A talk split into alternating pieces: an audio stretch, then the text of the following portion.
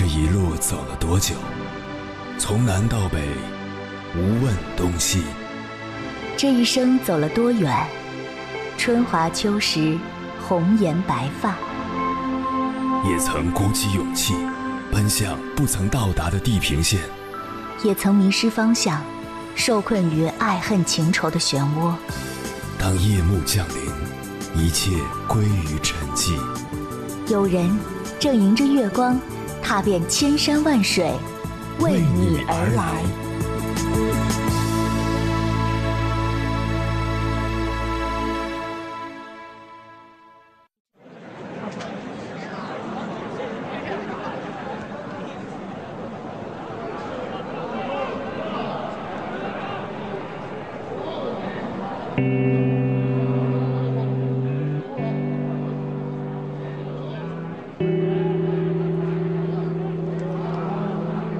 二零二一年五一小长假已经开始了，数据显示，四月三十日至五月五日，全国铁路、民航以及道路客流量合计将达到二点五亿人次左右。可以想见，只要是个景点，都会人满为患，更别说那些网红地了。我想起了以前看到的一则新闻，说的是二零一九年国庆节期间，杭州一个叫“立马回头”的公交站，吸引了无数游客前来打卡。一名游客夹在其中直呼：“我也想回头，但是回不了了。”如此幽默的语言引发了周围人的一阵笑意，却也透出了其中的无奈。原来就在这个公交站的前后，道路全部堵得发红，一个站甚至要走半个小时左右，往前走不动，往后也退不了，立马回头，真真是秒变无法回头。如此这般，既没有办法愉悦心情，也升华不了自己的灵魂，仅仅是为了满足自己的虚荣心。大多数人在景区排队的目的只有一个，那就是拍个照发个朋友圈，告诉其他人：“你看这个地方我来过。”可悲的是，这种现象非常普遍，打卡式旅行风靡已久。早在这之前，英国《经济学人》就有报道称，有一部分中国人出门旅游的目的，就是为了拍摄制作一段时长约十五秒的视频。这篇报道还取了一个有趣的副标题：“It's not about where you have been, it's about where you are seen to have been。”翻译成中文就是：“关键不在于你去过哪里，而在于人们看到你去过哪里。”很讽刺，却又很真实。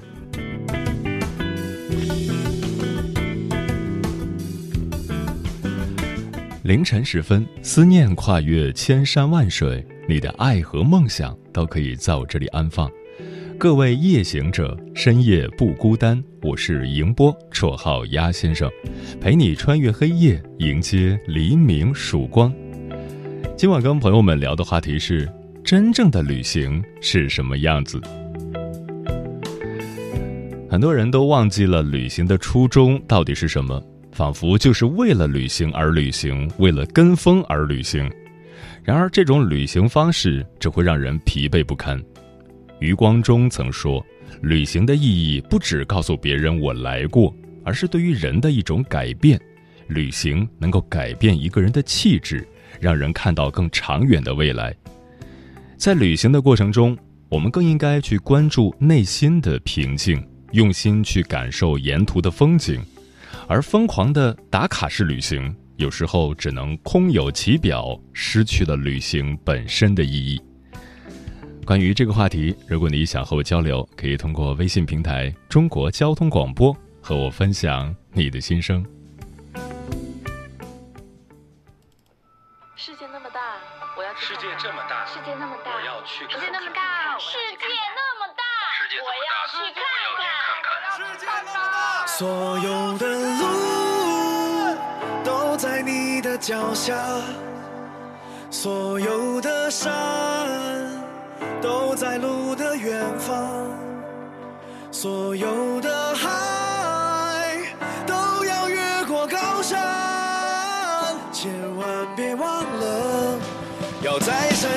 浩瀚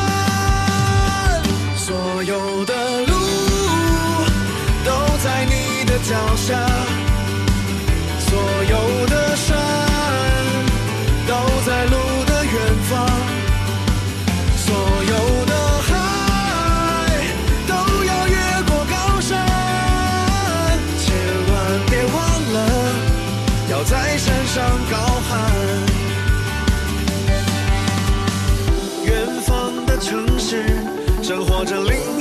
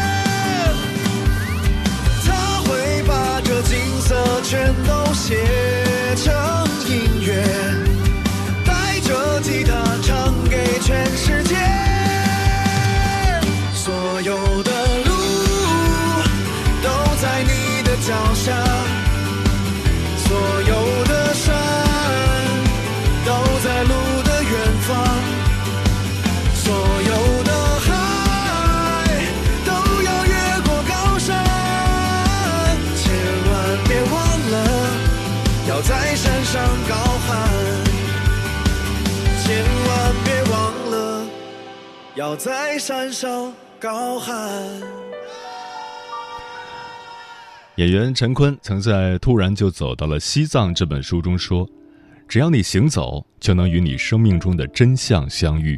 正如我走着走着就找到了自己，走着走着就走进了阳光照射下的内心世界里。”这本书记录了他带领十名大学生志愿者行走西藏的过程中对生命的点滴感悟。可见，旅行是很神奇的，它可以唤起身体里的另一个自己。美好到让所有人都倍感惊讶，因而很多人开始打着“世界那么大，我想去看看”的由头出去旅行。只可惜，真正能够在旅行中与自己对话的人却没有多少。今晚千山万水只为你，跟朋友们分享的第一篇文章，名字叫《这才叫真正的旅行》，你那只是在赶集。作者：米酒。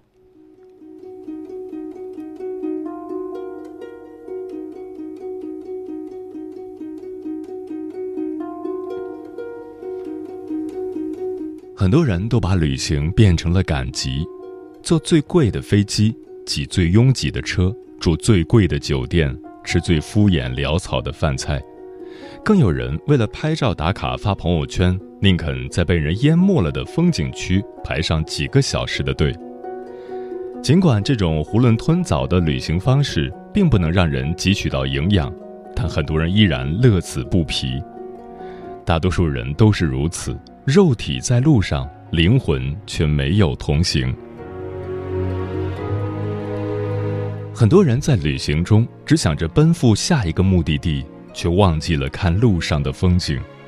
但其实，美景不应该只存在于目的地，更应该在路上。几年前，我曾随团坐在大巴上去往锡林郭勒大草原，当时的条件不算好，夜班车。导游也不大与团友们互动，最糟糕的是，车子在凌晨三点多的时候出现了故障，整车人都被困在了原地。漫长的等待后，每个人的心里都隐隐起了情绪，只想着尽快赶往目的地，结束这种烦闷的感觉。就在所有人怨声四起、导游焦头烂额的时候，有人拉开了车窗。忽而一道亮光切入车内，瞬间所有人都安静了下来。时值破晓，东方云空隐隐发白，车窗外的草原风景绵延而去，冲击着每一个人的眼球。不多一会儿，灰白色的天空晕出了点点红色的霞光，那抹霞光像是绸缎一般，在天空中逐渐铺展开来。接着，柔和娇羞的太阳，像是破壳而出的雏鸟，露出了点点端倪。在昏沉的暗色中，一下又一下地撞击着，终于暗色消退，逐渐露出万点光芒，直到强光刺眼，整片草原的东方都似燃烧了红彤彤的火焰。太美了，太壮丽了！车内有人开始喃喃自语，似乎每个人都被眼前的景色震惊到了。所有人都醉心于这壮丽的日出景色里，再也没有人去计较旅途中的不快和那未知的目的地。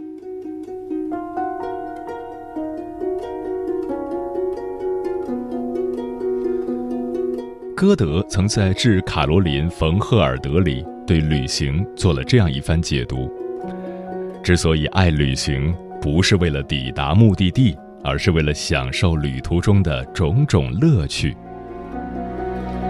目的地固然是美好的，但沿途的风景何尝不是一道视觉和心灵上的盛宴？旅行不仅仅是为了到达，还需要我们去感受沿途中的那些人、那些事，去看看沿途中的那些风景，然后再去听一听那些曾经发生在这片土地上的点点滴滴。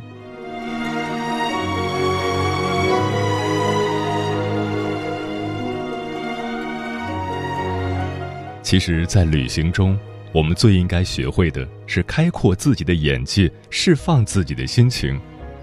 沉闷的生活往往让很多人情绪低落，旅行无疑是最好的解脱方法。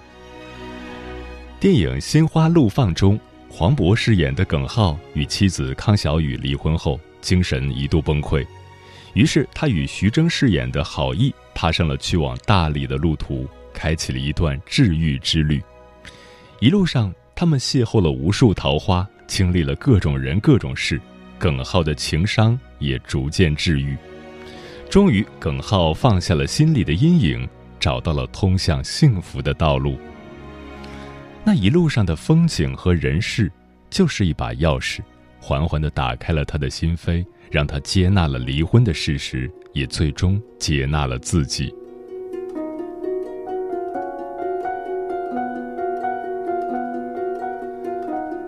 无声的告白》一书中有这样一句话：“我们终此一生，就是要摆脱他人的期待，做回真正的自己。而旅行恰恰是一个与自己对话的过程。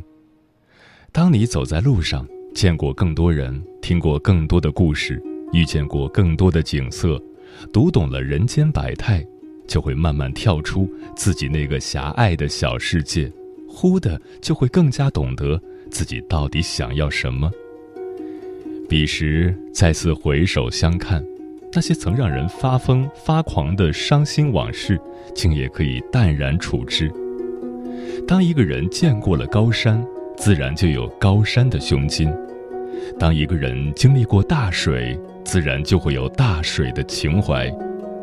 那些让人感觉沉闷的琐碎，都会在山水洗涤过的胸腔中。慢慢消退。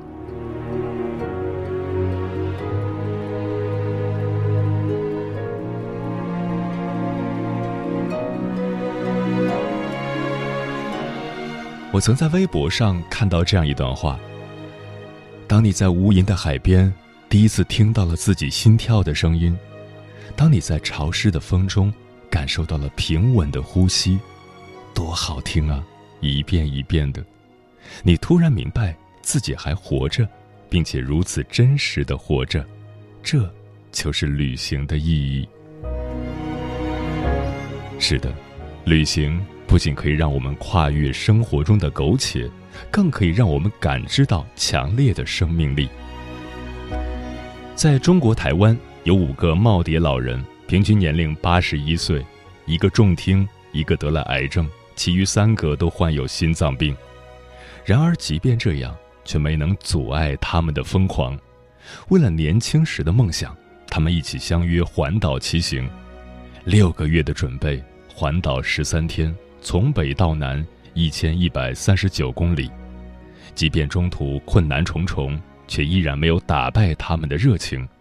他们总是奋臂高呼：“年轻的感觉全都出来了。”他们就真的像是一群年轻人一般，在海边嬉戏打闹，与爱人深情相拥。那一刻，任何人都愿意相信，这群不知明日在何方的老人，用这种方式拥抱了那个最好的自己。台湾作家简真在《行旅残句》中曾说：“旅行不是观光，观光是寻找人群，旅行正好相反，他寻找自己。生活很现实，总有许多我们要逃避的东西，比如一场失败的恋情，再比如倍感无望的未来，伤心、难过、焦虑、迷茫。然而。”当我们行走在路上，与内心的自己碰撞，就会猛然发现生命的珍贵和人生的美好。回首再看，那些匆匆而过的脚步，总是夹杂着些许的焦虑和错过，因而慢下来，让灵魂得到休息，才是旅行最正确的打开方式。慢慢的去领略风景，慢慢的去体会人情。要知道，那些回忆起来有些甜美的旅程，都是用心去感受过的。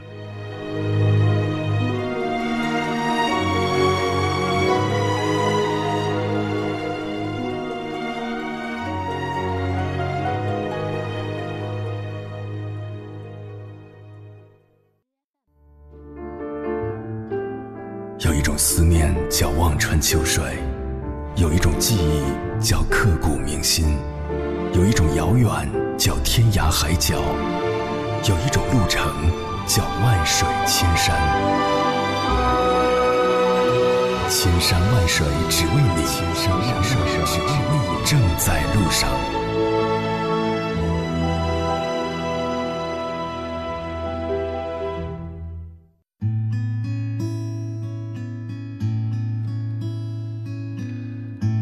谢此刻依然守候在电波那头的你，这里是正在陪伴你的千山万水只为你，我是迎波，绰号鸭先生。我要以黑夜为翅膀，带你在电波中自在飞翔。今晚跟朋友们聊的话题是：真正的旅行是什么样子？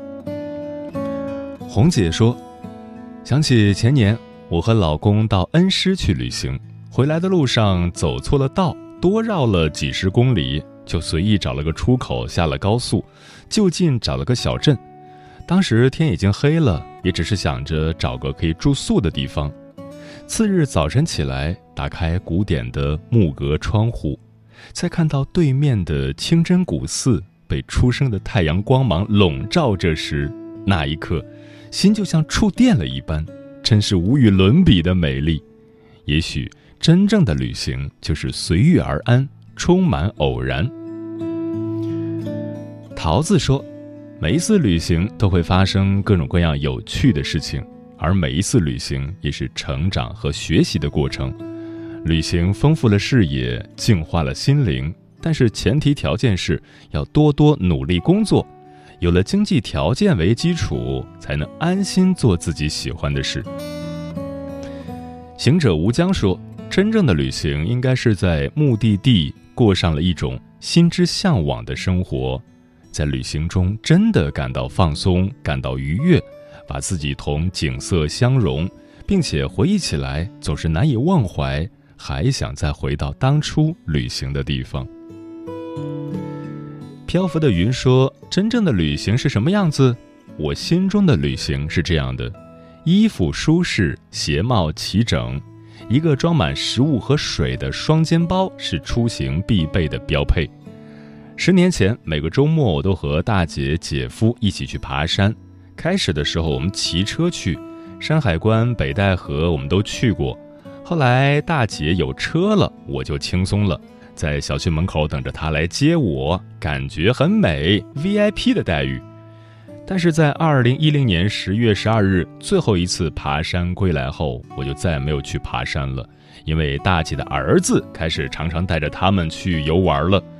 十年后的十月底，大姐开车送婆婆时叫我同去，那是二零二零年十月十八日。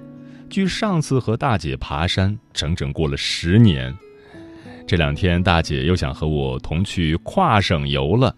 大连丹东、山东威海五日游，三百元真不贵。但是节假日我要去陪母亲，所以就不去了。陪着母亲过五一也很有意义。枫叶轻飘说，旅行最大的意义不是身体在路上，而是心灵在路上。旅行需要一颗安静的心和不停的脚步，不停的遇见，不停的思考，不停的更新自己的回忆。我想要的旅行是独自一人，一个人慢慢体会，静静思考。它不同于旅游，那是需要一个风景稍微漂亮的地方，可以一个人，可以几个人就可以满足的。但是旅行是属于自己的。风林说。印象中最美好的一次旅行是大学时期的一个暑假，我一个人独自踏上了去西安的列车。有一个从上海来西安的姐姐和我住在同一个酒店，看到她的第一眼我就惊呆了，因为跟我实在长得太像了。最奇怪的是，当时的我们还是一样的发型，齐肩内扣。于是我们结伴同行，我们一起在城墙上骑自行车，一起游钟楼。一起参观举世闻名的兵马俑，一起游华清池、大雁塔、爬华山。爬山的过程中，我们相互帮助，相互打气。那是我第一次一个人旅行，感觉很自由，很享受，时间也能自由支配，还交到了有意思的朋友。我到现在还很怀念那段美好的时光。那次旅行收获的不仅是友谊，更给我之后的时间留下了满满的回忆。直木少年说：“对我来说，真正的旅行就是去大山里支教，这是我的梦想。